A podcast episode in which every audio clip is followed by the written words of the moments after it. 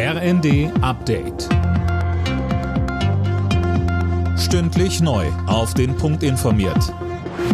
Ich bin Fabian Hoffmann. Guten Abend.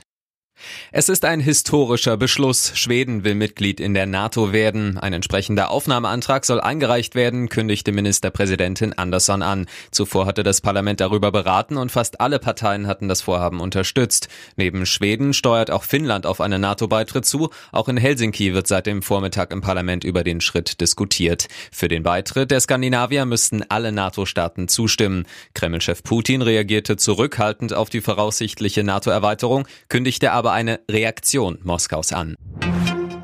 Nach der NRW-Wahl wird der Ausgang der Abstimmung jetzt in den Berliner Parteizentralen aufgearbeitet. SPD-Chef Lars Klingbeil räumte den klaren Sieg der CDU ein. Die Sozialdemokraten hätten mit neun Prozentpunkten Abstand zur CDU verloren. Nun sei CDU-Ministerpräsident Wüst am Zug, Gespräche über eine neue Landesregierung zu führen. Sollte das nicht klappen, stehe die SPD bereit.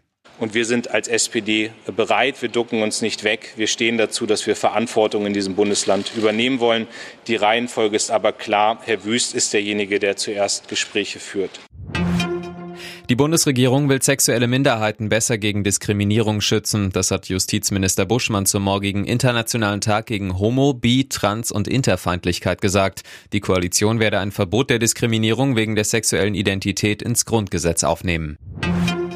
Ärzte fordern ein Werbeverbot für Alkohol. Die Bundesärztekammer spricht von jährlich 74.000 Todesopfern im Zusammenhang mit Alkoholkonsum. Kammerpräsident Reinhardt meint, die Politik müsse endlich wirksame Maßnahmen ergreifen, um den Alkoholkonsum zu senken. Fans, Clubs und Experten haben entschieden, RB Leipzigs Christopher Nkunku ist der Spieler der Saison in der Bundesliga. Mit 33 direkten Torbeteiligungen hat der französische Nationalspieler eine überragende Spielzeit hinter sich. Und auch ein Titel kann ja noch dazukommen im DFB-Pokalfinale gegen Freiburg am Samstag. Alle Nachrichten auf rnd.de